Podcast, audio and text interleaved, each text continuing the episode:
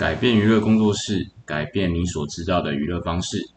大家好，我是哈皮，欢迎收听本期也是第一期的时事轻松说，简单看时事，轻松听我说。那因为是第一期啊，所以说在节目开头会先简单说说，就是为什么会想要做这个节目的初衷跟想法。那我相信，其实大家平常在滑各种社群串流软体的时候啊，也就是像脸书啊、D Card、PTT、YouTube，甚至说是 IG 的时候，多多少少都会看到说各种跟社会相关的时事。那特别是像现在选举进了嘛。那基本上这些媒体通常会被这些呃政治相关的文章占据啊。那我真的其实很好奇，说各党团到底是花了多少钱在搞这种事情？然后当中其实也有不少说可能是错误的讯息，或者是单纯带风向的讯息，而且这类讯息还蛮泛泛滥的。那像是我爸的麦啊，他其实就是有那一种，就你们懂的，就是有各种的长辈群组。那里面呢，它其实就是会有一些很错误的情报，就四处流传，大家就一直转发嘛。那这无疑的话，就是说会针对呃一般人对于可能实质上面认知会有比较偏颇的意见，他们可能会觉得说自己很中意，这就很微妙。但是其实就会变成说，哎，可能他们在看事情的角度上面就很容易被他们所接触到的讯息去被影响。那也是因为这样子，我在想说，就是。呃，分享我的看法，然后就是说，呃，可以给各位啊，就是不一样的感受这样子。那针对这些大量讯息，呃，我有我的观点跟大家想要做分享啦。那个人本身是有银行电销、土地开发、呃，志愿役士兵跟作家的背景。那目前的话，则是自己在进行游戏的开发，所以说算是个自营商。那本身学历是逢甲大学资讯工程学系毕业。那简单来说，就是我是高中学历啊。那作为顶流社会人士眼中的社会底层啊，那我想我应该可以做个节目来聊聊，像我这样子的社会底层，针对这些事情的看法跟想法。那之所以会先说明呃我个人背景的部分，是因为要拼凑出一件事情的真相，以我个人所知的不一定会足够，而且有可能是错误的。所以说，就是说，未来啊，如果说有任何错误的话，也都是欢迎说在留言啊，或者是是呃，透过信箱这边跟我做联络，然后就是做帮我做一个修正的部分。那先声明哈，我没有收任何政治人物或者是任何企业的钱，所以说不是所谓的网军啊。那当然也欢迎说未来有人可以抖内成为我的干干爹或干妈，只是成为干爹干妈，他不会有任何好处。那这一点就是想说先讲好，不要就是后面给了钱之后才过来这边五十三。那会的特别强调这一点，是因为我知道，呃，现在目前各位可以看见有一定追踪数，并且发文都有明确政治立场的，怎么讲网红吗？那多多少少都有一些呃干爹干妈们的好处，给的不一定是钱，毕竟有很多东西它是没有办法呃去用金钱衡量的。例如说，可能像是某个职位啊，或者是说某个工作上面的机会等等之类的。那我坦白了我的背景，坦白我收抖内原则，那同时也代表了我的节目处在一个绝对中立的状态。所以说，我觉得第一期的话，就是先跟呃有在收听这个频道的人的各位先讲清楚，便也就是说后续啊有什么争议，因为呃未来的节目在规划的时候一定会。有机会啦，就是说得到呃某些人关注，那这样子的话，可能就是会成为某些人攻击的推箱这样子。那节目在构思的初期啊，其实是想要做的像 YouTube 那样的影片，那成为像是说老高啊、叉机，我是阿宪这样子的说书型 YouTube。那也有可也有在考虑说，就是呃像老天鹅娱乐啊，或者是说像卡迪诺扛新闻这样子的呃。时事的频道，但是后来觉得说做影片太麻烦了，那必须要花很多的时间去剪辑跟收集素材的工作。那加上说这些其实可能除了少部分的 YouTube，例如说像茶几或阿宪这样子，可能就是没有团队嘛。那其实大部分状况下的话，在做剪片、收集素素材这些的事情，然后它其实是会需要有一个团队上面的支持。但是以我现在的状态来说，是完全没有。那加上说我基本上平日其实都有事情要做，因为像前面有说了嘛，我本身是游戏的开发商。那所以说后面就改成想说用 podcast 的形式来进行。那我可以当是一个 podcast 界的茶几。那但是说的不是奇案呐，而是说这个社会上正在发生的时事与政治。那其实节目啊，应该也会偏向政治方面多一点啦。毕竟跟其他的题材相比，政治方面也是呃以目前来说，台湾人会比较感兴趣的节目。那加上说总统大选逼近的关系啊，所以说有很多的事情可以去说给大家听。那只要连上网络的话，到处都是素材。那相对来说，在前面提到说的素材收集方面，也比较不会那么麻烦。那每天看那些政治人物在那边做一个表演的动作，那就会觉得说，其实台湾的政治啊，真的就是呃，比起任何娱乐节目来说的话，就是最大的娱乐秀。那原则上的话，节目可能会是说两周做一次更新的频率来进行，因为我目前还有另外一个节目，就是呃我在银行做电话诈骗也还正在制作中。那那边的话也会因为这个节目开始之后，就是改成两周更新一次，所以说有兴趣的话也可以去那边听听看。那也因为是两周更新一次的关系，所以说呃这个节目啊的时事内容，它不一定会是最新的新闻。而是说，以我近两周觉得说最有趣的时事，或者是呃政治相关的新闻来跟大家做分享。那最后有一点要请大家包容，就是说，因为现在就是各类资金都卡得很紧。那原则上的话，我在我的录音的部分，就是因为这原因，所以说没有去租用可能专门的录音室，都是在家里面。那用的是打游戏时的电竞耳麦。所以说，如果说有杂音啊，或者是声音上有问题的话，请跟我说说一下，以利我就是针对后面的音质等等去做调整。那当然也欢迎说干爹干妈们就是赞助录音室或者是提供录音的部分啦。那说了稍微长一点点的开场白啊，那就让我们来开始这一期的主题吧。那本期节目也就是值得纪念第一期啦，那就是要跟大家分享的第一则时事是郭台铭啊。他抛出生孩子多养宠物的证件。那其实看到这个新闻的第一个想法，我就觉得说，有钱人的想法真的是非常奇妙啊！生孩子跟多养宠物这种事情，居然可以把它连接在一起，我真的觉得说是还蛮妙的啦。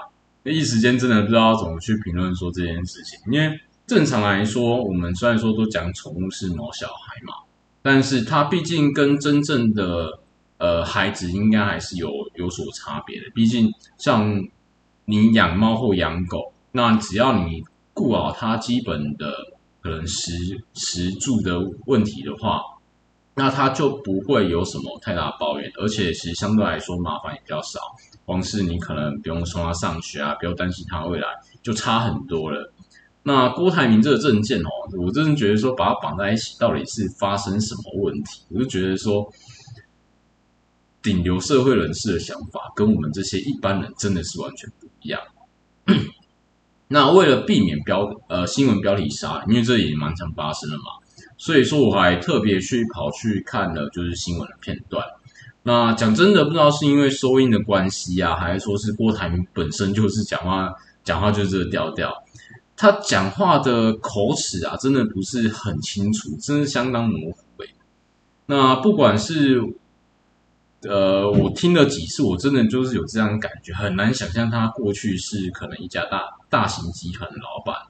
不过我还是先尽可能的把整个片段先念给大家听啊。然后这次念的是 Now News 放在 YouTube 上面的内容。那郭台铭说啊，少子化的问题他很多年前就看到了，然后也最近研究了一下，就是欧美国和欧美欧洲国家的少子化，那这确实很普遍。所以说要有政策的引导少子化，但有一点就是国家需要做奖励。那这边的话就大概讲了一下，他还在红海的时候啊，就有叫呃红海集团去做这件事情，然后事实证明说他的方案很有效，生一个小孩子领一万五，所以说红海的员工就敢生，然后就开始联络他在新竹动物保护协会访谈的事哦，就开始在说他呃在新竹动物保护协会访谈的事情，然后大概谈了一下动物保护的相关法令，然后郭台铭就有一个想法，那就是生一个孩子就让你多养一只宠物，生两个就送一对，然后动物保护协会就会的人就说这个是是一个好办法，然后将来呀。都没有人了，你去中研院问一下，就是叫我们去中研院问一下啦。二两千三百年还是两千三百五十几年的时候啊，台湾人口就会胜零诶。那这真正的是人口学家说的，你到中研院去问一问，你到你隔壁去问一问，土地公那边问一问，妈祖那边问一问，两千三百年的时候人口胜零诶。这就跟回到几年前老祖宗一样，不要战争，不要战斗，自然凋亡。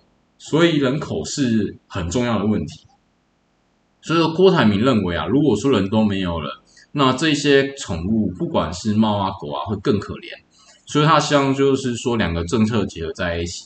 郭台铭也说他自己不是万能的，他不是土地公，所以说他不是万能的，他也不是玄天上帝，他也不是妈祖，但是他知道怎样把台湾的最大想法结合起来。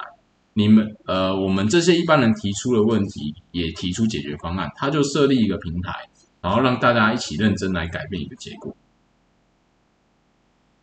唉，我尽力了。呃，这他这段采访真的，一口气听了两三次。那讲实话，其实听到后面真的有点痛。那这个访谈内容我，主要来自说 Now News 的频道，那标题是“少子化怎么解”。郭台铭献奇策，生一个孩子让你多养一个宠物。那作为第一期节目第一个分享的时事，我就觉得头好痛哦。反正作为台湾首富，我真的不能够确定说他是因为现场声音，还是真的是因为讲话这么含糊，而且内容啊，其实也真的是超乎大家想象，就是奇奇怪怪的啦。那讲是这样讲，但是还是要跟大家。分析一下，就是说郭台铭的内容跟我的看法。那撇开一些神明之类的东西啊，我先大概整理一下这段很多屁话的内容概要哦。那第一点，郭台铭参考了欧洲和美洲国家的现况，所以说他觉得必须用政策去鼓励生育。那第二点就是说，他让红海公红海以公司内部的政策去鼓励生育，而且效果很好。那第三点，他去新竹的动保协会访谈时，有了生孩子养宠物的想法，并且得到动保协会的支持。那第四点，郭台铭说，中研院说，呃，台湾人口在两千三百年的时候为零。那其他的基本上都屁话，我不知道他讲这些还扯了一大堆神明进来，土地公啊、妈祖啊、玄天上帝，他到底是想表达什么？真的不是很懂，所以说那边这些就全部都把它删掉了。那原则上就是以上四点，就是给大家做一个参考。那我不知道说郭台铭口中说的参考了欧美国家的状况是怎样的参考法啦。那这边我说的是参考资料吗？是什么？生育数据吗？政策吗？又或者是说可能像这些国家推行了某样政策之后生育率的变化吗？那当然，资料有各种各样形式，并没有说哪一种是对，但是应该会有一个参考的依据存在。那如果有的话，理论上应该不是在参考数据之后推出这样的想法，就是生一个小孩子养宠物的概念出来了。以我个人来说，应该是不会这样子啊，因为这根本就是两码子事情，但是他却莫名的把它牵扯在一起。那如果真的有去参考数据的话，应该不会是。提出这样子可能超越好几个世代，根本就是走在世界最前沿的最前端看法，你们懂吗？那如果说没有的话，那讲真的，他就是这一段就真的是在讲屁话而已啊。那再来就是我就是有去找了红海的生育奖励，那这确实是有的哦。那照着目前有公开就是网络上找到资料来看的话，那目前红海公司的生育奖励的鼓励政策啊。那生胎公司就每个月给一万五千元的育儿津贴，一直给到孩子满七足岁前哦。那这这政这个政策，我本身认为它是好的，但是其实最大的问题啊，它是七岁以后到成年的开销大概多少？因为你只有补贴到七七足岁之前嘛。那先做一个简单计算哦，一般家庭一个人一个月的伙食费以最低薪来计算。先假设早餐是可能原味蛋饼三十块，午餐是菜饭便当六十块，那晚餐也是菜饭便当也是六十块。那一天的话大概是一百五十块嘛，那一个月总计大概是四千五百块。那一年的话大概是五万四千元。那从七岁算到二十二岁成年出社会，总计是十六年，那总计是八十六万。那再算进可能你上学学费、医疗开销、保险费等等，不管怎么想啊，最少都要花到一百五十万元左右。那不要忘记哦，这个还是用最低金额下来做计算，它并没有包含到说可能正维持一个正常生活水平的金额。那以主计处公布的平均年收入了六十万来看的话，必须要不吃不喝两年半才有办法养活一个小孩子。那这个也只有计算一个小孩子的花费，还没有考量到说可能像是房租啊、房贷，或者是其他意外，或者是可能呃父母他们自己的生活费哈。那光是只有做最简单的考量，生一个小孩就先确定要有一百五十万小时哎。那即使说七岁之前有公司或者是政府的补贴，但是以一般人来说，面对的其实是这一百五十万可以做什么，以及跟生一个小孩子可以做什么，这这两者之间去做抉择。补助本身呢，它其实不是重点，重点是郭台铭的思路啊，是从一个社会顶流的精英，也就是我们俗称有钱人啊，呃，出发点去思考。而不是说从我们一般人角度去做去做采去做出发去做思考这个政策的动作，所以我来猜他一定很纳闷啊，为什么都直接给钱了，但是还没有人愿意生下或者是投票给他？然后我很好奇啊，郭台铭说了动保协会到底是哪一家？哪个负责人名字讲出来让我们笑一笑嘛？这么鬼扯的想法居然会得到支持，我真的是觉得还蛮诡异的。要么就是说这个负责人的。想法可能也是处于在尖端的那一种，要不然就是说郭台铭就随便举了一个例子出来，想要去讲这些屁话而已嘛。那讲真的啦，其实我不知道这个是口误还是就是说字面上的意思。那我很好奇啊，为什么养宠物跟小孩子要绑在一起？我个人的部分养了两只猫，猫砂、饲料、玩具和疫苗等等的开销，一个月了不起花在三千元左右啦。那我不用特别去担心什么额外问题，例如说可能送他们去上学啊，或者是他们在学校过得好不好，或者是说他们考试成绩好不好之类的。那每天的话，他们就是像我家那一只白猫，现在就在地上打滚，然后滚到滚一滚之后，然后突然跳起来就开始四处追它的玩具玩。那以这个状况来看的话，照着前面计算，我也两两个小孩，我可能就要先喷掉三百万了。那我养两只猫，养个十五年了不起吧？六十万打死，中间差了五倍。那最后还拿了中研院的数据啊，去支持郭台铭自己的论点。那这件事情其实没有什么错啊，只是我觉得你用方式很奇怪。讲实话啦，未来台湾有没有人会痛的是谁？讲白了，会痛的就是这些在台湾有大规模企业的企业家，跟我们一般人有关系吗？现在买的房子不可能撑到可能两千三百年的时候还不倒吧？那我的存款到三百年后，子孙有没有花完我也不知道啊。那有这个理解，那有理解这个意思吗？那对一般人来说，重要其实是现在跟我们可以看得见的未来，并不是什么三百年后的事情啊。那郭台铭他就真的只是用有钱人角度，用他在台湾有企业的角度来去思考这政策跟提出政策。那这些东西对一般人来说根本就只是屁话，因为他讲的东西根本遥不可及。因为我相信啊，其实这个社会上百分之八十都是像我一样的一般人啊。那当政策没有从一般人角度去思考的时候，那它注定就是一个失败政策。以我观点来看啊，现代人不生小孩其实就是有两大主因，或许还有其他因素没有去讲到，但是就是呃，欢迎在下面留言补充。那我提到这两样主因哦，其实就跟我们一般人最相关的，第一个就是房价问题嘛。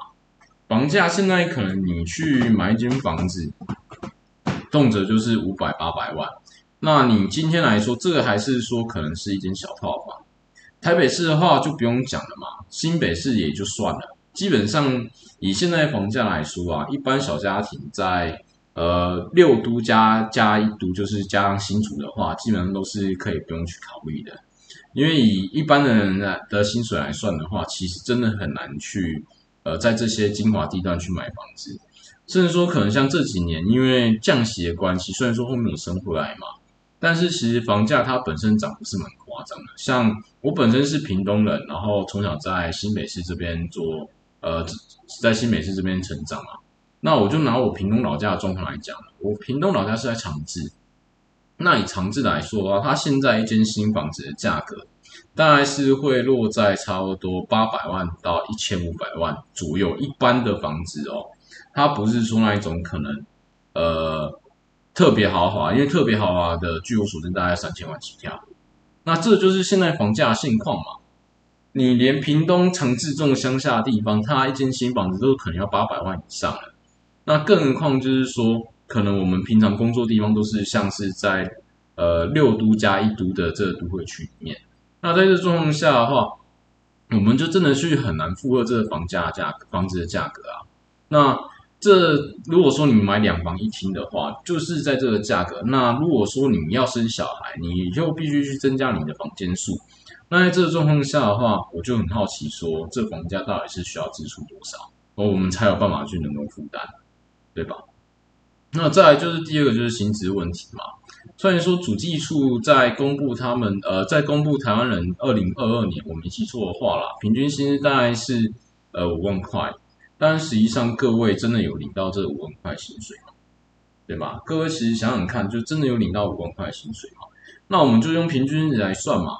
假设说真的你真的有领到五万块，而且你是夫妻两个人都有在工作，合计十万块。那在这个状况下的话，你个人生活、呃，老婆生活以及小孩子生活，这样支出再加上说可能将是房贷或者租金等等之类的额外支出，十万块真的够用吗？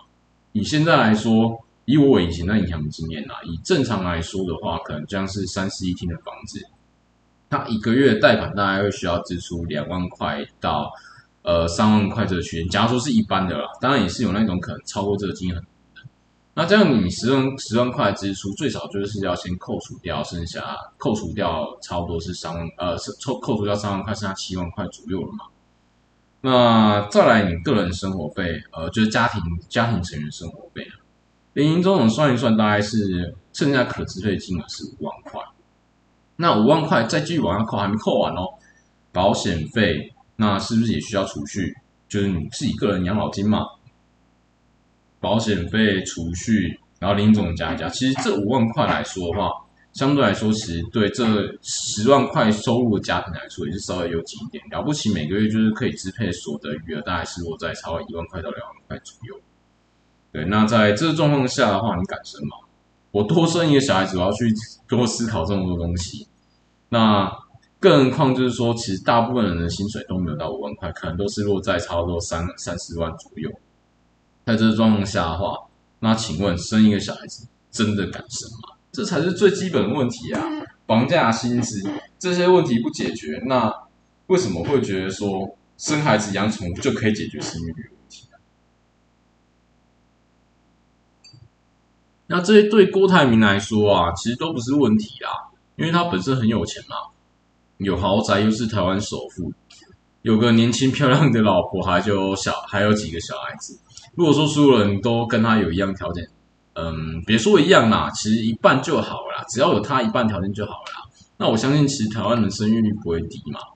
马斯洛心理需求的金字塔，其实大部分的人都还是处在生理安全、爱与关怀这三个层面去做挣扎动作。那郭台铭本身呢，他已经是站在可能顶层，就是自我实现或者是超自我实现阶层了。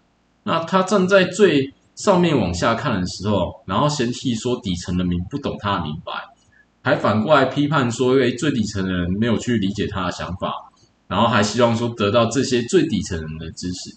说实话，他能够选上总统才奇怪吧？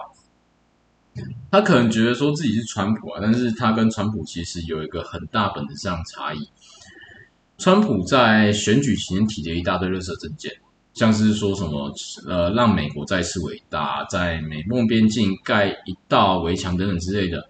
虽然说是很热热色啦，但是却是从底层的民众的角度去做出发，也因为这样子，他才有机会得到支持嘛。那郭台铭的思路光是从这一点开始就输了嘛。那第一则时事就分享到这边，其实我也没有想到说第一则光是郭台铭这边就可以讲了这么久。那再来就是跟第二则分享，呃，跟各位分享第二则时事的部分。民众党青年部主任涉妨害风化案，柯文哲表示，再怎样都比国民两党干净多了。那这爆料其实就有点凶了，以我来看的话，我先声明哈，我本身在节目的时候做中立的立场。但是我也可以很坦白跟各位说，就是在二零二四年总统大选，我已经决定投给柯文哲了。但这不代表说我在针对事情的时候会有任何的偏颇，对我单纯就事论事。那针对这一则时事，我先说一下这个妨害风化的青年部主任到底是怎样的，到底是怎样被发现的？好了，因为这个标题其实。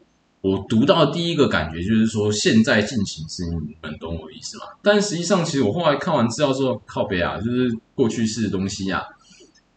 那这件事情的爆料来源哦，我看我看的是东森新闻网站的报道。那标题是“民众党部召集人遭暴式皮条客，脸书粉专秒关闭”。那新闻的内容哈，主要是在说网红四叉猫于三十一的三十一日的时候爆料，民众党台南市党部青年总召集人游信元，二零二一年因妨害风化案判刑四月。那文章发布十分钟，游信元就关闭了脸书粉专。游信元二零二零年加入台湾民众党，二零二一年担任民众党台南党代表。二零二二年成为台南党部副执行长，二零二三年担任民众党执行长特助。四叉猫三十一日下午在脸书贴出判决书，爆料游信员曾妨涉妨碍风化罪，遭判刑四个月，可一颗罚金。那在看完这个新闻的时候，我其实就很纳闷一件事情啊，到底是怎样优秀人才啊，他才有办法以这么快速在民众党内部升迁？一百零九年入党，一百一十年被台南台南党代表，一百一十一年是台南党部的副执行长，一百一十二年变成执行党特助。不管怎么看，我都觉得有问题呀。如果说不是说能力特别出众，就是这游戏员可能有什么特殊背景，才有办法从一般党员以这么快速度爬到现在的位置。那以我来看啊，考量到说可以进应招生这一点啊，我相信他可能觉得是有特殊背景的可能性。比较高啦，那我会认为这其实也凸显两个问题哦。只要是政治啊，它永远都脱离不了黑道，以及就是说民众党内部的考前跟升迁制度是有明确的缺，有明显的缺失啊，对吧？其实各位可以大家想一下，为什么一个呃入党可能才两三年的人，他可以这么快就做升迁的？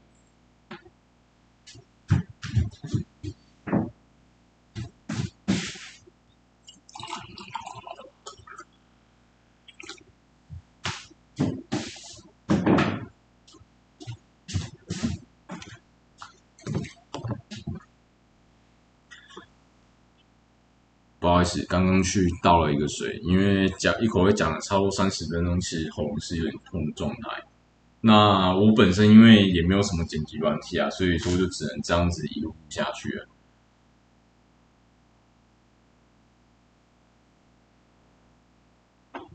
那柯文哲曾经说过啊，就是民众党会超越蓝绿，但是如果说柯文哲依然是放任黑道或者是底下人跟黑道的说往来，那最终其实就。没有达成他一开始说的目的嘛？那最后其实还是跟蓝绿两种差不多，不是吗？那回到这件事情的本身哈，那从标题来看，我第一个直觉，这个标题应该就是被新闻媒体去头去尾，只留下他们想要留下的部分啊。所以说，我又去翻了这个报道本身的采访片段过来看。那这则时事哈，它是看 C News 放在 YouTube 上面的片段。那标题就是“民众党青年部主任涉妨害风化案”，柯文哲表示再怎样也比国民两党干净。那一样，我会先针对柯文哲回应的内容先讲给大家听。那还有不得不说，其实听柯文哲讲话是比听郭台铭讲话还要舒服很多啦。只是有很多口头禅哦，所以说我口头禅部分我就先把它去掉。而且听完之后，我真的觉得说这真的又是标题杀人啊！最重要的东西没有讲到，然后反而就去头去尾，只取他们想要给大家看的部分。那柯文哲在记者提问的时候有说到说，民众党规则哦，再怎样都会比民进党还有国民党还要更严格。那当然也不是在比赖，柯文哲有查过他们的规章，区域主任以上的党公职啊，在五年以内、一年以下、五年以内、一年以上就不行。所以说，他们很多那一种一年以下，比方说三个月，或者是年代久远已经超过五年的，那他这边其实讲的是就是犯罪的部分啦。那所以说，柯文哲有叫秘书长把社会各方批评记录起来，再研究看看，再研究看看有没有需要修改的地方。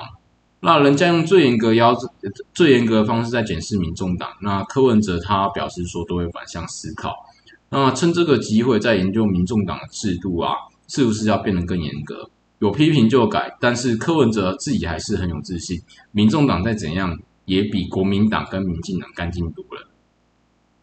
那各位听起来，我不知道是有什么样的想法。那有个人感觉就是说，这个访谈听完的话，那新闻标题就是呃，只针对他们想要去做风向的部分去做一个调整啊。说整个标题的下法，假如说我没有去看内容，只看标题的话，感觉上就是说，民众党的高阶干干部涉黄，然后柯文哲还不认错，直接回应说比国民两党还要干净的感觉。不知道大家有没有这样的看法？那再来就是说，呃，我不认为啦，柯文哲的回应有去呃回应说民众的期待，因为其实这个东西讲出来的话，大家都还是会有有所期待嘛，就是希望说柯文哲可能像是把他开除啊等等之类的。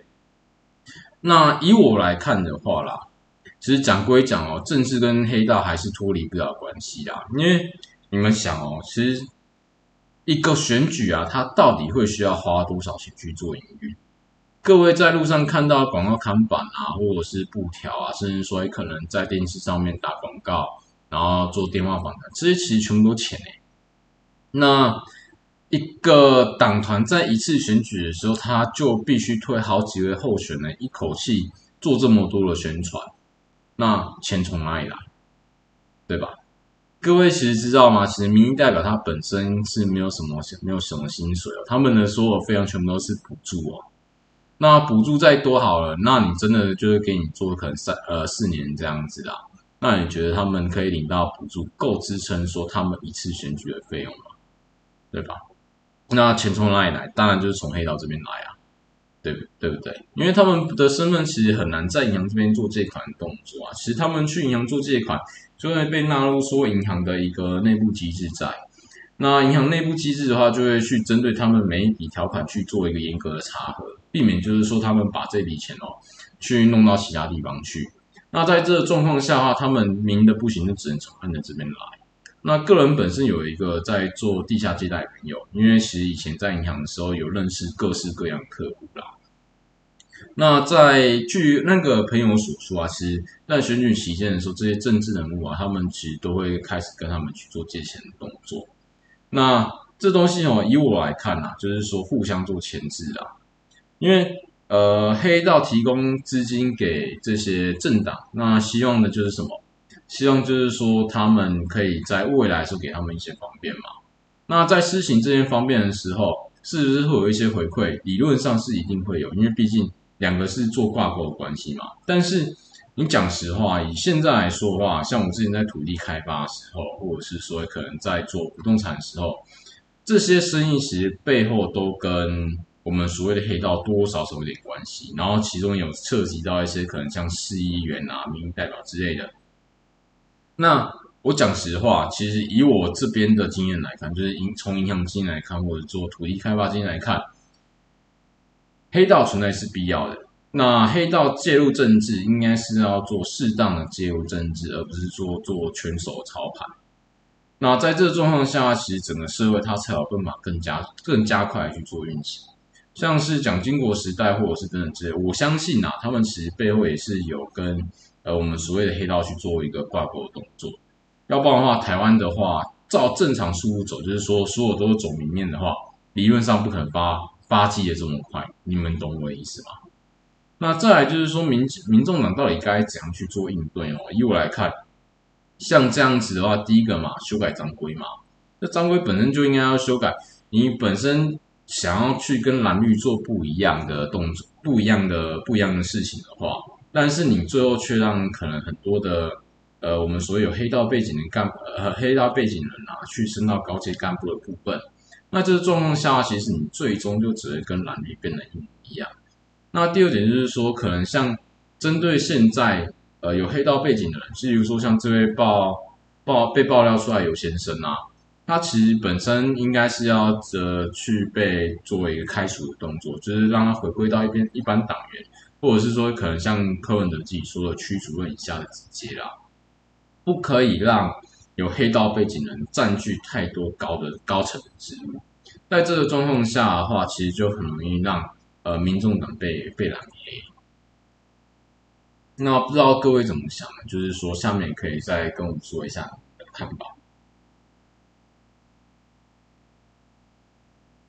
那第三第三则实事哦，就是说，呃，要跟大家说的是，呃，绿批贩卖恐惧。那侯友宜回应，民进党没有倾听人民的声音。那这则时事其实没有找到侯友宜当时演讲的片段。所以说，从赖清德办公室批评的那个部分先开始讲起。那这个哈，主要是在讲说，在先前演讲中啊，呃，侯友宜引用了英国经济学人的一篇文章，文章名称叫做《全球最危险的地方》。那这一篇的话，我有找到这个文章摘要，来自于法国国际广播电台 RFI 的中文站。那标题名称是《经济学人称台湾是》。全球最危险的地方引关注。那这个文章的内容摘要，主要是在说，呃，战争当然是一场灾难，不仅因为战争会流血，那会让中美这两个拥有核武器的国家冲突升级。那经济也是其中要素。台湾是半导全球半导体产业的核心，那台积电是全球最有价值的芯片厂，生产八十四帕最先进芯片。那一旦台积电停止生产啊，那全球的电子业也将随之停摆，代价巨大。那台积电科技与经验或许领先对对手多达十年，无论是美国或中国，都必须花费数年才能赶上。台湾是全世界最危险的地方。另一项重要的原因是，台湾是中国和美国的竞赛场域。尽管美国并没有立下捍卫台湾的约款，但他中国突然袭击将考验美国军力以及外交和政治决心。如果说美国海军第七舰队没有赶到帮助台湾防御，那北京将在一夕之间成为亚洲主宰，而美国在全世界的盟友将知道美国不值得信赖。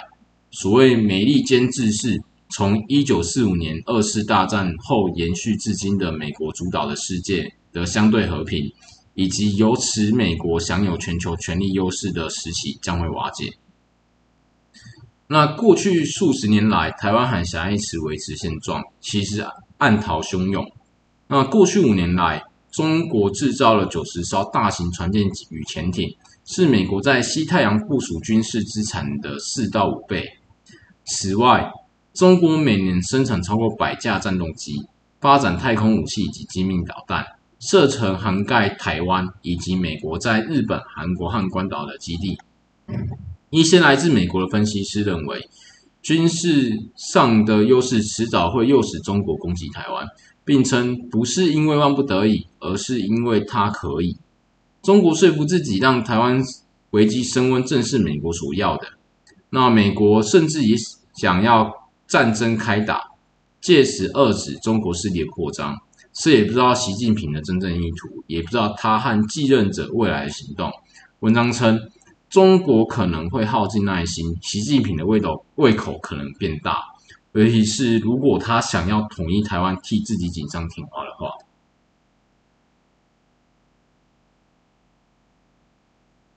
那具体来说，我不知道侯友谊怎样引用的。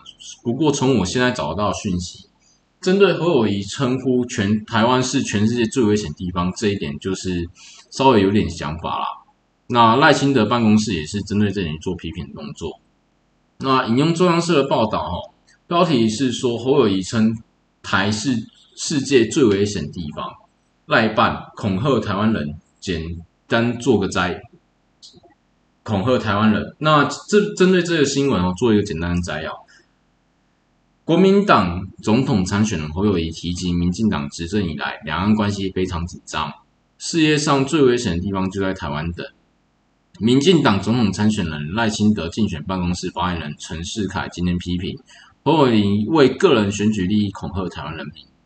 陈世凯下午发布新闻稿表示，总统蔡英文所领导的政府七年多来始终秉持沉着的态度面来面对两岸的关系，不论是过去的遇到压力不屈服，得到支持不冒进，或者是后续所提出的四大坚持，这不仅是台湾人民的共识。更是获得世界许多民主国家的支持。陈世凯强调，两岸的和平稳定，双方负有共同的责任。而侯友谊发言，不仅是在贩卖恐惧，把责任归于台湾，更是在恐吓台湾人民，对国际释放错误的讯息。这不该是竞选国未来国家领导人态度。陈世凯呼吁，请侯友谊不要为了个人的选举利益贩卖恐惧，恐吓台湾人民。唉。这赖清德办公室的回应啊，我其实真的有点不知所云。因为其实大家都很清楚，说就是在过去这几年期间，最喜欢贩卖我们所谓的恐惧的人到底是哪一位？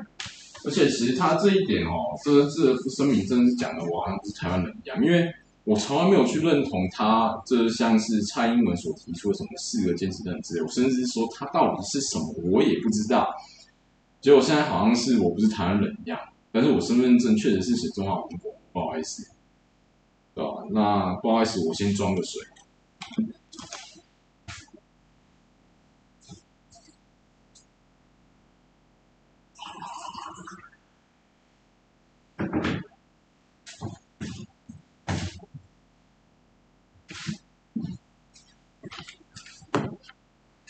嗯，一口气讲了差不多四十分钟左右，其实喉咙稍微有点痛啊，这还请大家见谅。那未来这一点也会持续做改善，因为我第一次录录制这么长的节目。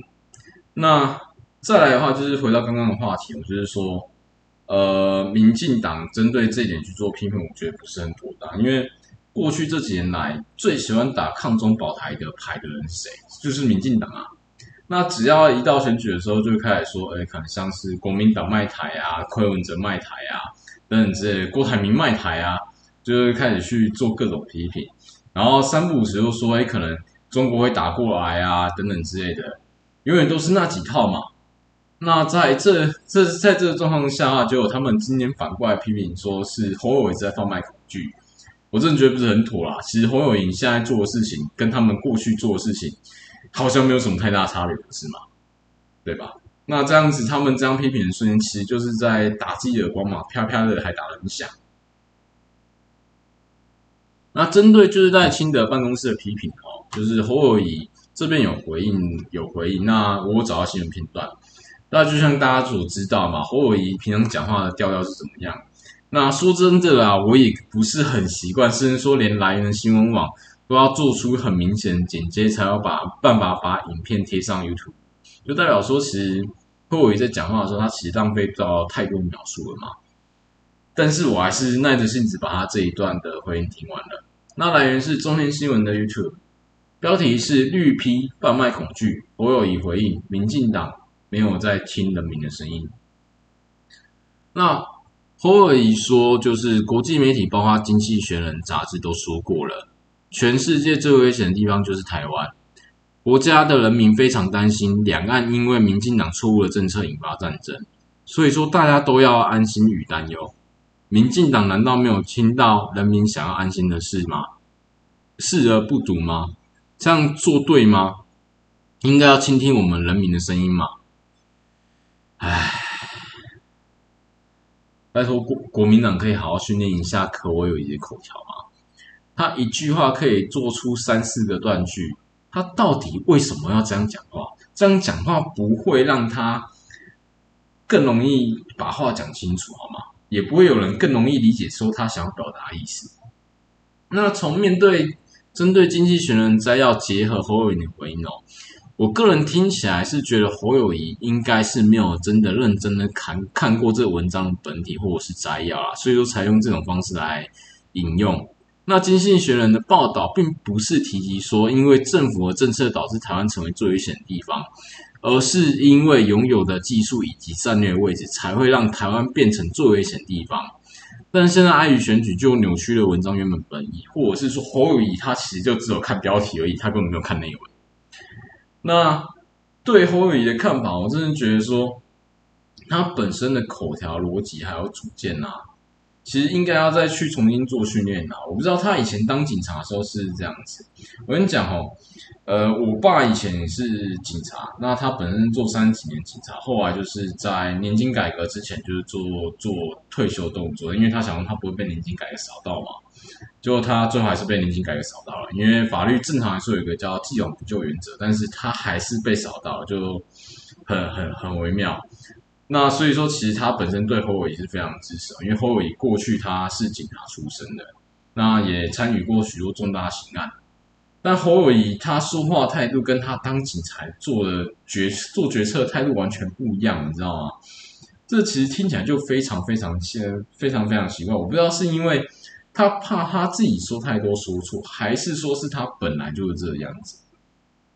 因为从他的口条逻辑，或者是他个人表达出来主见主张来看的话，我不觉得说他是一个果断型人，他反而是对自己提出的东西也是稍微有所怀疑，你知道吗？听起来就是这个样子嘛。那在这个状况下的话，才会反映说，可能在他讲话讲话上面。我也有可能是说他不想说，因为说太快，像柯文哲一样，就是被媒体说做一个攻击的动作。但是其实他这样子讲话的方式，就真的只能拜托说国民党好好的把这个人重新抓回云厂去训练吧。以我来看的话，他这样继续下去，呃，到明年选举为止哦，他应该就不用玩了。因为包含到说我刚才说，这样郭台铭讲话听起来痛苦，但郭台铭讲话方式都还比侯友谊好。对吧？那第三则时事哈，那要说的大概就是这几天的最大条新闻哦，不好意思，第四则时事啊，要说的是就是大家这几天最大条新闻了，就是说鸡蛋的补助营运。那这一则时事因为会用到很多篇新闻来讲，所以说没有引用特定一条标题来作为时事的开头了。那这件事情它其实有涉及到蛮多专业的哈，所以说就是各位可能要稍微耐心一点去听我把这件事情讲完。那整件事情起源哦，是在于说国民党这是在前几天召召开记者会，然后踢爆说艺人公司拿到政府一点七亿的政府补助。那以下先引用新闻哦，来让大家比较好理解。引用来源是联合新闻网，标题为“超市负责人出资几千元”。蓝移人头买电的电买蛋的垫付款拿来。那农业部找贸易呃新闻摘要如下哦，就是说农业部找贸易商补贴采购，三月到七月专案进口约一点四亿颗鸡蛋因应蛋黄。那其中一家超市公司进口鸡蛋占总数六成，逾八千八百一十四万颗蛋。那因公司资本额才五十万元引关注。国民党立法院党团哈总召曾明忠指今天指出，就是说在前几天的时候指出，因为我是念新闻嘛，所以说他就是写金超市去年九月成立，负责人秦宇桥当时出才出资一千元，之一是联同公司要求政府拿出相关资料说明。曾明忠表示，据经济部资料，秦宇桥是负责人，也是董事，也就是超市老板，但出资才一千元。这家公司基本上是人头公司，高度怀疑秦宇桥是人头，且购买鸡蛋的垫付款拿来。超市还获政府一点七亿的补助，要求行政院长陈建仁、农业部长陈吉仲把资料摊开来说清楚。国民党立委林维洲则指出，农业部为应急以专案进口委托特定厂商从国外买蛋，超市从巴西巴西进口四千八百公吨鸡蛋，报关总额是花约四点零九亿元，光税金还要缴一点四九亿元，出资一千元，资本二五十万元的公司，老板怎么做到的？政府是怎样选厂商投标？会议记录都应该拿出来。那国民党立委李德维也质疑，政府找来台。找来台农发、畜产会、台农投资、宇和以及超市等十一家厂商进口鸡蛋，但政府投资资本额十亿元的台农发不过进口三千一百四十四万颗鸡蛋。那公部门成立的中央畜产会进口一千六百四十三万颗，资本额二点五亿元的台农投资也是从巴西、菲律宾等地进口四十四万颗鸡蛋。那李德威指出，哦，找超市远从地球上离台湾最远的巴西进口鸡蛋，而其他成立多年、具公部门背景的大公司，却都进口比超市少很多。到底是政府单位比不过五十万资本额的公司，还是被质疑？呃，还是被质疑发国难财？不好意思，这新闻有错字，我那时候在写稿时没修正到，还是被质疑发国难财？闻言不还大言不惭说别人胡说八道，要求把资料拿出来摊在阳光下。那确实哈，从国民党提供资料来看，这些其实是有这件事情是有些端倪在啊。但是其中也是有一些国民党这边表达不是很正确的地方。那在做这则实事的时候，我去看一下经济部商业司商工登记处公示资料。去做查呃的查询服务哈，来查询超市的基本资料。超市本身一确实是一间可能资本额只有五十万元的公司。那负责人是秦宇桥，登记地是在冈山的某一处民宅，设立日期是一百一十一年九月五号。然后董事为秦宇桥，出资额为一千元。那到这里其实就是国民党这边说没有错，但是这边要先跟大家讲一个概念哦，有限公司的资本总额和出资额有落差，其实。呃，还蛮常见的，因为我在过去在银行的时候，其实看过蛮多次的。那因为中间哈，就是说可能会有一些股东，那一股东一般来说不会出现在商业司公开可查询资料内。那这边就是先引用一下法律白话文运动查询到的资本总额来跟大家做一个比较直白说明。那所谓的资本额啊，就是一间公司登记时用准备用来营运的资金，也就是创立公司、创立登记公司时。现在章程写下未来营运所需要的钱，这众人在利用各种方式筹了这笔款这笔钱来经营公司。那资本额本身代表的是公司的规模以及拥有多少的自有资金。那高资本额公司对于公司客户来说具有比较好的偿债能力，比如出事的时候不用担心说赔不起。而对银行来说也比较敢借钱，资本敢比较敢借钱给资本比较高的公司。那在章程定好资本后，照依照公司法规定啊，不需要一次就筹得跟资本额一样多的钱，可以分次筹得。及股份有限公司最常见的状况就是发行股票让股东去做认购和营运。那资本额对一间公司及投资人来说，它不只是一个数字，背后代表了公司的规模、营运资金、呃偿债能力。但资本也不只是形式上写在章。章程中的哦，那公司实际上的资金有多少，还是需要透过各项数值去做分析。那公司法也对公司进行一些限制，使公司实际上资本可以与章程中的资本额大致相符，让投资人与债权人可以更相信，就是公司公司资本背后的代表意义。那这边哦，其实就是讲出一个 bug 啊，就是说。我有多少钱不一定会写在公司的总资本中，因为我只要在申请的时候，让呃登记处这边就是确定说我的资金它有高于或者是接近于这个资本的总数就可以，这就是一个法律上面的 bug。那讲完资本之后，也要讲一下出资的意思哦。这边引用的是法律百科。那所谓的出资呢指的是股东或合伙人啊，向企业组织提供金钱。技术或者是其他法律认可的利益，以换取企业组织营运的权利或分润。他们所出资的金额或依出资利益所换算的价值，就称为出资额。然后在理解这两个部分之后，我再讲讲说国民党我听起来觉得不正确的地方啦。那从前面两点定义，其实就可以知道说，公司总资本额不一定跟出资额相符哦。简单来说，就是说国民党在爆料的时候，应该要先搞清楚这件事情，然后再去排除掉说背后有其他股东可能性，才有办法说让他们爆料彻底让呃民进党政府死的体无完肤。你们懂我意思吗？那在没有挖出背后股东的状况下，他们就做这个爆料，那这样子其实就会有很多模糊空间存在，其实就变成说有点像是这已经打下来，已经开始是在浪费社会新闻资源，你知道吗？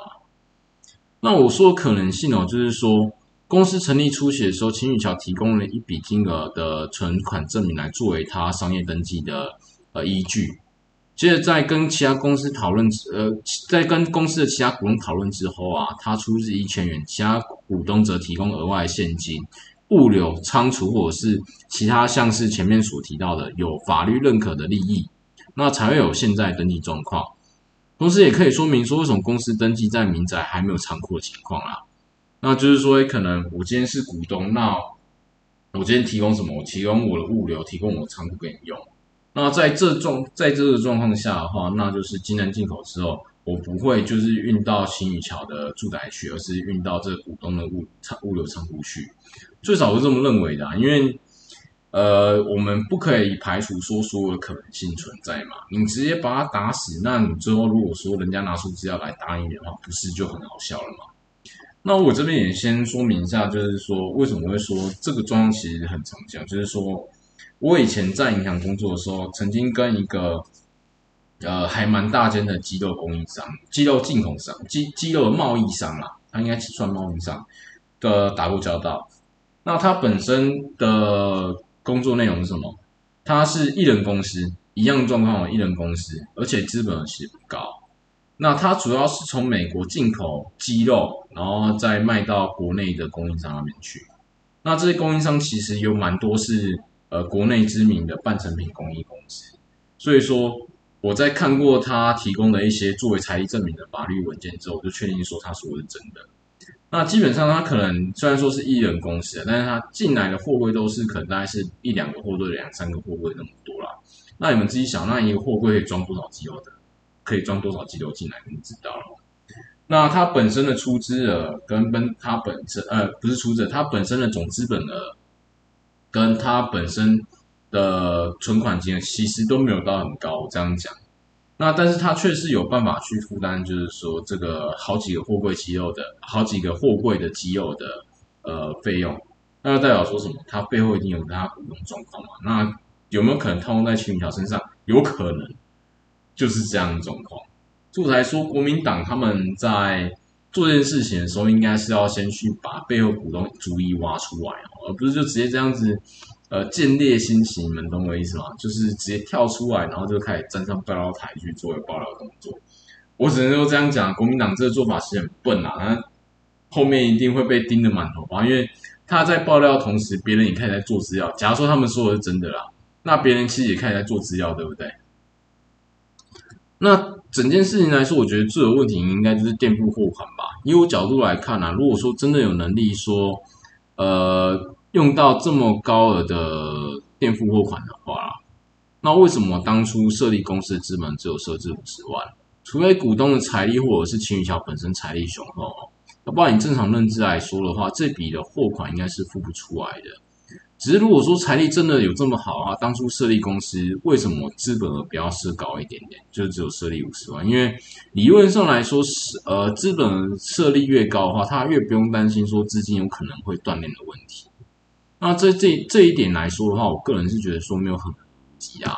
那当然也不排除说就是说，呃，秦宇桥本身跟呃他进口的，就是付呃购买鸡蛋的厂商有额外协议，就是说可以说做事后付款等等之类的，这可能性存在。就像我前面说，不要排除掉任何的可能性，我们要用客观的角度去看这件事情，这样子你才有办法把事情看清楚嘛。我其实。针对这些这件事情，我觉得农业部的回应也很微妙啦。那就是先带大家看看一下农业部回应的新闻哦。那三立新闻部分标题是：超市拿补助做鸡蛋进口，遭以官商勾结，趁机纵火大，表示不实指控就提告。那以下是内容摘要。部分媒体连日报道，农业部进口鸡蛋补贴艺人公司超市破亿元，已有官商勾结。农业部昨晚澄清，超市具有鸡蛋进口时机，专案进口是为了让民众买到平价鸡蛋。针对不实谣言，将依法提告。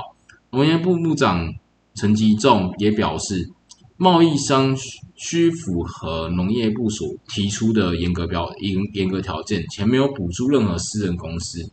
无有不实指控，不排除提告。陈吉仲说，今年初啊，不止国内发生缺蛋，全世界都因禽流感影响而蛋而缺蛋。那他表示，为了让全台可买到鸡蛋，三月起开放专案进口，与经济部等单位对外说明，要符合条件，进口业者才能申请。如取得出口进口。而出口鸡蛋国家的检验证明及合理价格和贸易条件才会同意。到七月止，专案进口共超过一亿四千多万颗鸡蛋，让国内蛋价没上涨。若无专案进口，每颗呃鸡蛋价每颗可能涨一元。若以每天两千万颗需求来量来换算，那此措施让消费者直接减少支出。陈吉仲强调，鸡蛋进口不像其他商品，不是任何贸易商都可进口，应要提出检验检疫证明等资料，且所有耗损、安全检验不合格、退运销毁等，业者要自行负担。最后由农业部吸收进口价，包含三十趴关税等，再以国内当时市场价格释出，才能够稳定蛋价。那专案进口鸡蛋措施的效益远高于成本。进口业者要符合相关规定，并因农业部要求进口。若有污蔑农业部不实指控，不排除提出告诉。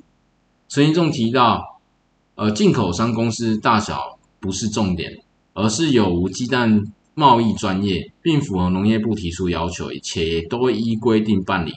过去已说清楚鸡蛋进口呃进口鸡蛋流程，且当地政府针对出口鸡蛋时也有相关的管制措施，要经过很多条件才能取得蛋源，即符合农业部四营的条件哦，才能够进口鸡蛋来台。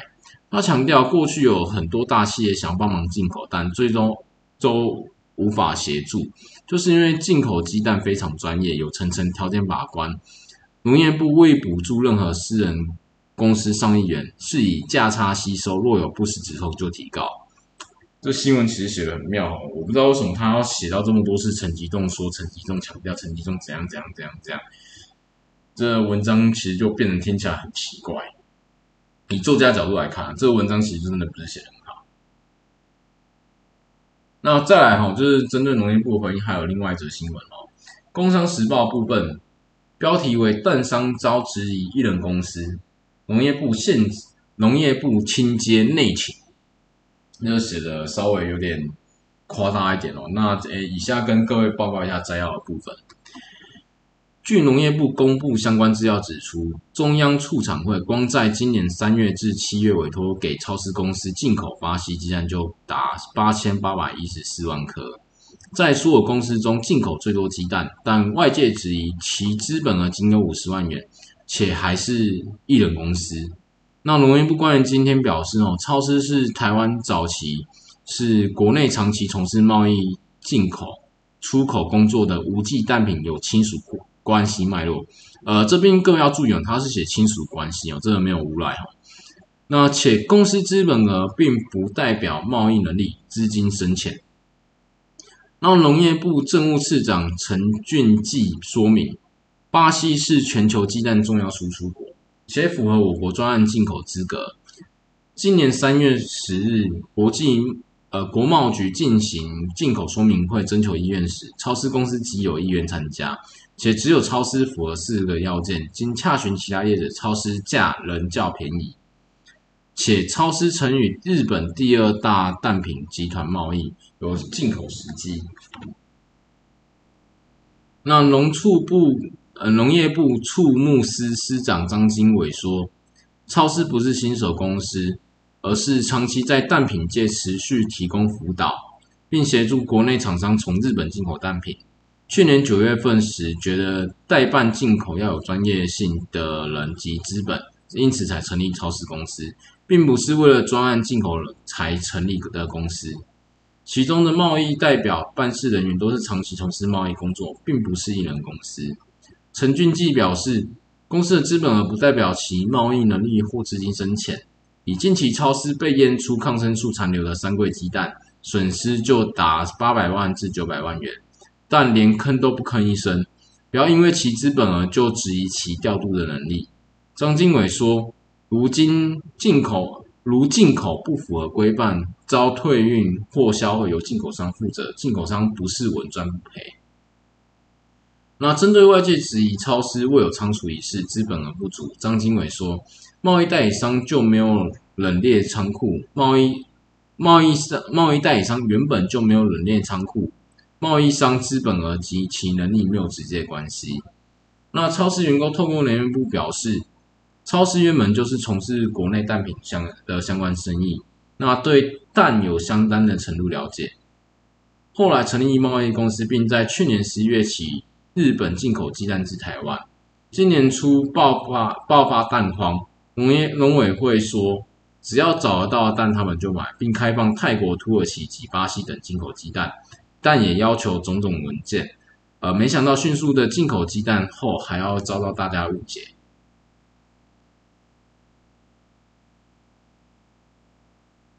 那从这边哦，其实就可以知道两件事情。第一个，超市本身不是初次接触到蛋品产业。那第二就是说，超市本身他们有宣称的管道可以买到便宜的鸡蛋。那针对超市的背景，我这边其实也找到另外一篇报道了，来自《自由时报》，标题是“超市遭质疑进口鸡蛋资格，养鸡大王涂旺财表示外行人才质疑”。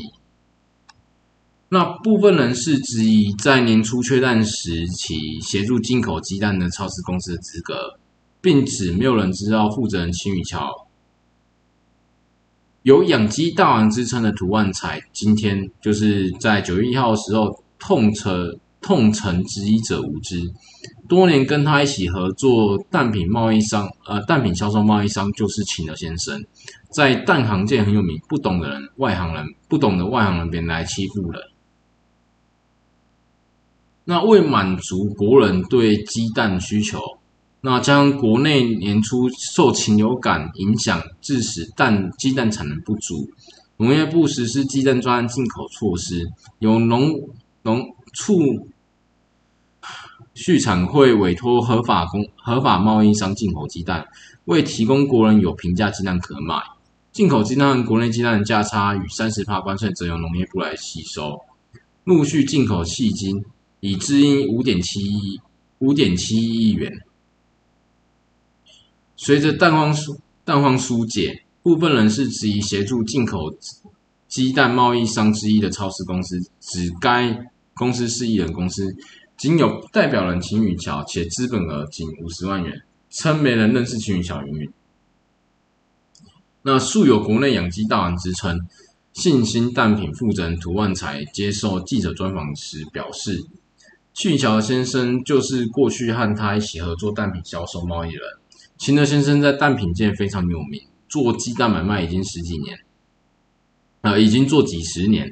秦德先生过世后有一段空白时间，但该家人脉都还在，呃，在蛋品界雄厚。他跟秦宇桥每个月也会通电话联系，直言不知道是外不直言不知道人就是外行人，而外行人也别来中等欺负欺负人。涂万才进一步指出，一切都是因为年初缺蛋，农业部就是当时的农委会启动机动专进口措施后，但因为全球都在禽流感，没有相关人脉，根本很难从国外买到鸡蛋。那后来透过管道打听，知道青羽桥在日本最大蛋品企业界有人脉，也想透过青羽桥的引介，跟日本集团这边买蛋。那日本当时也因疫情严重，所以说缺蛋，就辗转得知日本会从巴西进口鸡蛋，且情有人脉，最后才透过青羽桥人脉找到巴西的非裔鸡蛋农场对口，并由青羽桥的超市公司进口鸡蛋。对于外界指超市公司领取政府上亿元补助，图案才到下表示这根本不可能，也直言农业部的钱不好赚，甚至说这些可能都。只是进口鸡蛋成本。他也不了解为何秦玉桥单纯想帮助国家的好心，却被外界如此糟蹋，这样欺负我们蛋界人没有道理。另有不具名的农贸呃农产品贸易商表示，贸易商其实很多都是艺人或者是人数很少的公司，因业务主要就是对接呃输入国的窗口，一堆人放在办公室里面其实没有意义，资本额少也是常态，因为贸易会需要资金流通，资本很高放在银行其实并没有意义。那就是这样子的新闻，就是看听下来啊，就是各位有没有感受到什么影响感？我先说哦，这三篇报道基本上都可以回去去推论一些事情啊。先不论说号称那什么养鸡大碗称号是真的还是假的啊，因为呃会这样吐槽，是因为这点还蛮重要的。有一些称号可以让人让不认识的人觉得说这家伙好像很厉害一样。所以说，其实为要避免先入为主观念哈，我们一定要先把这什么什么什么大王的称号去去掉。那从前面的资资讯过来看啊，可以推论几件事情啊。那第一个，超市的背后还有一家公司存在，但是这个公司不是青宇桥公司，青宇桥也不是挂名董事间的任何一个人。因为这点我有去大概查一下那个什么无忌蛋品还是什么鬼的。呃，基本上这无机蛋品哦，它跟青羽桥看起来是没有什么太大关系啊。以现在来说啦，那第二个超市公司哦，就是我刚刚提到跟无机蛋品有关系，但是这个不代表说无机蛋品是青羽桥公司哦，这就是一个逻辑上问题哦。有关系，但是是不是青羽桥公司，或者是它是其中一员，这个东西其实不可以在在有明确证据出来之前啊，不可以去做连接哦。就先跟各位报告，这样才有办法去客观看着看出我事情。那第三个哦，就是说第三篇新闻就是最后说了不具名的农产品贸易上的说法，就是和我在营养师常常碰到状况是一模一样的哦，就包含到说像我刚才分享那鸡肉基础上例子是一模一样的。那第四个，如果说以上推论全部都为真，那这样子的话，超市成立多久其实就不会是需要关注的重点。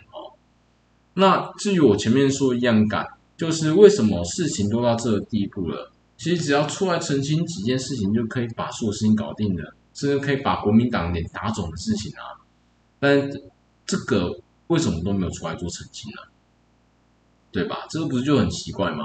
甚至说什么像什么路边的养鸡大爷跳出来，然后说什么，呃，她老公以前怎样怎样怎样怎样。她老公以前，她老公以前怎样不是重点，重点是现在，重点是在说现在到底是不是还有这样的实力？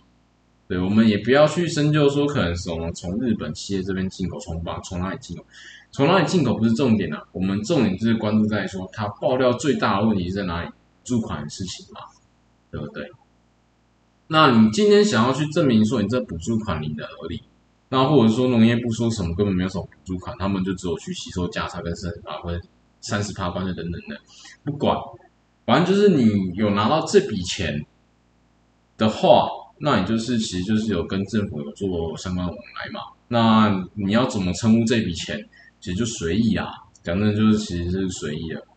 那在这状况下，其实就只要不管是农业部跟超市公，只要澄清两件事情就好了哦。第一件事情就是说，超市的背后公司直接出来做一个澄清的动作。如果说真的是有规模公司，那就没有什么疑虑了嘛。因为进口蛋品确实是有地方放，也可以去呃针对印印证我说，就是针针对针对资本跟出资的推测嘛。那第二件事情就是说，农业部直接公开就是相关的投标讯息，因为你政府标理论上是要公开的嘛。那以及相关款项的流向，那这样子不就解决了吗？只要澄清这两件事情，其实就够了。但是不管是农业部还是说青雨桥本身都没有出来做说明，反而是躲了躲，喊话了喊话。这一点我其实真的觉得说是有种异样感存在啊。那现在的做法不就是等于说间接的去承认说国民党说的正确的，所以说你们才没有办法去拿出相关的证明嘛？那除了农业部跟国民党的媒体交好之外，哈，民进党王世坚啊与跟秦雨桥本人其实有出来表达看法，哦。那三联新闻标题是超市艺人公司拿上亿补助进口蛋，那王世健希望农业部说清楚。那部分媒体连日报道农业部进口鸡蛋补贴艺人公司超市破亿元，已有官商勾结。农业部专案澄清，超市具有进鸡蛋进口时机，专案进口是为了让民众买买到平价鸡蛋。针对不实谣言，将依法提告。国民进党台北市议员王世坚昨天上节目表示，这是这一家他认为很离谱。因为若一家公司要进口，一定要有一些进口的基本能力跟资格，比方说资本额、仓储设备、运输设备等等。王世坚昨表示，这政府如果说要帮民间解决问题、稳定蛋价、稳定民间的民生需求，其实怎么做都对，但是要大公无私。像这一家，这一次这一家，他就觉得很，他已经他觉得已经很离谱了。他表示，要进口不是张三李四王二麻子就可以过来做进口的动作，一定要有一些呃进口的基本能力跟资格，比方说资本额、仓储、呃仓储设备跟运输设备等等。呃，我先讲哦，这不是说我重复念到同一段哦，是呃这个这个这个媒体这这则新闻就真的这样写，我先强调一下。那王世健说，当初农业部。委托畜产会去找民间的进口商进口蛋来平抑蛋价，这大方向都是对的，但是他认为不能有任何徇的徇私或者是瓜田李下的事情。王世坚希望农业部可以能说清楚这件事情，就算说五十万的一家公司没有图利，只是接受补贴，即使原价卖给民间，再怎么解释都这都是瓜田李下。为什么要在没有符合资格下做这么大的一笔生意？农业部昨晚也出面澄清，超市具有鸡蛋进口时机，专案进口是为了让民家民众买买到平价鸡蛋。其实哦，同党王世坚都出来讲话啊，那为什么陈吉仲还不断在闪躲嘞？那这自然其实就有一种王世坚所说的嘛，瓜田李下感觉嘛。那农业部一直在澄清，在强调说超市有进口鸡蛋的时机，那就很简单嘛，你就把他背后的母公司抓出来做澄清不就好了？结果最近我这两天我看新闻，好像还有人去查无锡蛋品的背景嘛。其实查无锡蛋品的方向错的啦。以我个人来看的话，就直接秦宇桥直接跳出来说他背后公司到底是谁就好了。这样子所有问题都解，这样子问题就至少解决一半了嘛。那另外还有一篇报道哈，就是说来自联合新闻网，标题是超市负责人好心帮政府。找蛋没拿补助还被冤枉。农业部为解决蛋荒，专案进口国外鸡蛋。近日传闻进口商的超市公司拿了一亿多元的补贴。那超市公司负责人青玉桥今天也透过电话访问表示，根本没有拿到政府补助。他有进口日本蛋的经验，那也有管道接触到农业大国巴西。为了帮忙政府，才成立超市公司从巴西进口鸡蛋，到现在也不清楚到底有没有赚钱。这个人到底是要怎么有钱到什么程度，他才会是要说，他才会被人说可能进口已经八千多万颗了，还不知道说有没有赚钱。那继续念新闻了，不好意思，刚刚看到这一段，我真的忍不住要吐槽了。那超市公司负责人秦宇桥今天中午接受记者电话访问，秦宇桥说，当台湾蛋黄时，政府寻求进口商协助。他有进口日本鸡蛋经验，又有联系巴西管道，才在去年九月成立超市公司。那从巴西进口鸡蛋交给中央畜产会，新宇强强调，从巴西进口鸡蛋的出发点是要帮政府，又没有呃没有拿到补助，却被误会政府补助他一点四亿元，让他觉得生生气又委屈。唉，这些记者真的是文笔真的要多练，我真的是念到有点烦了。不好意思，让忍不住小抱怨一下，然后我继续念下去。俊巧说，超市公司不是突然设立的，他之前有进口日本鸡蛋的经验。去年蛋荒，大家排队买蛋，政府找了很多贸易商帮忙找蛋，我们也接到通知。不过因为当时全亚洲都缺蛋，美国也没有蛋，他刚好有管道接触到巴西，想说可以帮忙政府去找蛋。那就在去年九月成立超市公司，因鸡蛋检验合格后，直接送往出厂会，所以没有设立仓储。那秦宇桥表示，巴西与台湾作息日夜颠倒，三更半夜要联系相关事宜，很辛苦的。他们帮忙政府补补贴是完全没有，没有没有赚钱，到现在也还不知道。卫福部食药署八月十五日查验不合格而需销毁鸡蛋，大概损失几百万元。秦宇桥说：“你看我们会赚钱吗？我们只是帮忙政府，并不是为了赚钱。”对于外界传闻政府补贴超市一亿多元，秦宇桥说：“有这么好的事情吗？其他进口商怎么不去进呢？”邻居也搞不清楚，以为他家拿了一亿多元，但他根本没有拿到政府补贴，还要被误会，感到非常委屈，也很生气。那高市卫生局说，超市公司超市是合合格登录的食品业者。卫生局人员曾打手机联系秦宇桥，他对卫生局表示，该公司没有设立仓库，专案进口蛋品检验合格，从海关进来后就直接送往中央出厂会。那高市卫生局黄志忠说，秦宇的说法需求证是否属实，但因目前无其他情资，只能等待主管机关食药署指示，再进行下一步动作。那这个其实又回到前面提前面提到的问题嘛，你提供背后公司不就搞定了？为什么能够接受电话访问，讲这么多废话，让记记者重复写了好几个段落？这个很明显，他其实讲的没有很多，而且没有讲到重点。所以记者为了冲冲篇幅，所以他才只能够把不断重复的段落啊，一直在拿出来写。各位懂我的意思吗？那最好笑的是说啦，他说自己都赔钱，一下说自己觉得说不清楚有没有赚钱，现在说自己赔钱。那这说法其实就有点像什么？我们楼下我们家楼下那便当店老板一样嘛，都说自己卖便当赔钱赔钱啊，那卖一个卖一个亏多少钱啊？如果店面是他自己啦，开的车是特斯拉，就只能够讲一句老话啦：杀头生意有人做，但是赔钱生意没人做啦。千万不要骗人，自己做生意没赚钱，哪怕说你赚到的利润很少，你只要说没赚什么钱，就反而还比较容易取信于众。各位懂我的意思吗？那今天跟大家一连分享了四则实事哦，不知道说大家感觉如何呢？也跟大家说声抱歉了，我没有想到说就是一口气讲，呃，就是。录一个半小时的节目，对喉我喉咙负担稍微有点大一些些，所以就是中间一直在喝水，然后有断断续续的部分，这还请大家见谅。那后面也会考量说要怎么去改善这一段。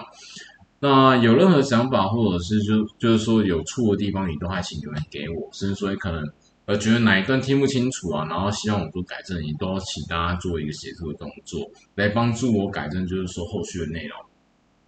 那如果说觉得我节目不错，或者是说有兴趣的话，也欢迎就是听听我另外一个金融专业的节目，呃，名字叫做《我在银行做电话诈骗》。另外跟各位报告哦，正常来说就是更新应该是下下礼拜啊，但是因为较早的关系，所以说我下下礼拜呃并不在，并不在我住的地方，而是在居民里面，所以说下下礼拜会暂停更新。那所以说，下次见面的时候，应该是会在十月初的部分，或者是说有追另外一个频道观众，可能就是在下个礼拜的话，我们再见到面。那我是哈平，我们下期节目见，感谢各位。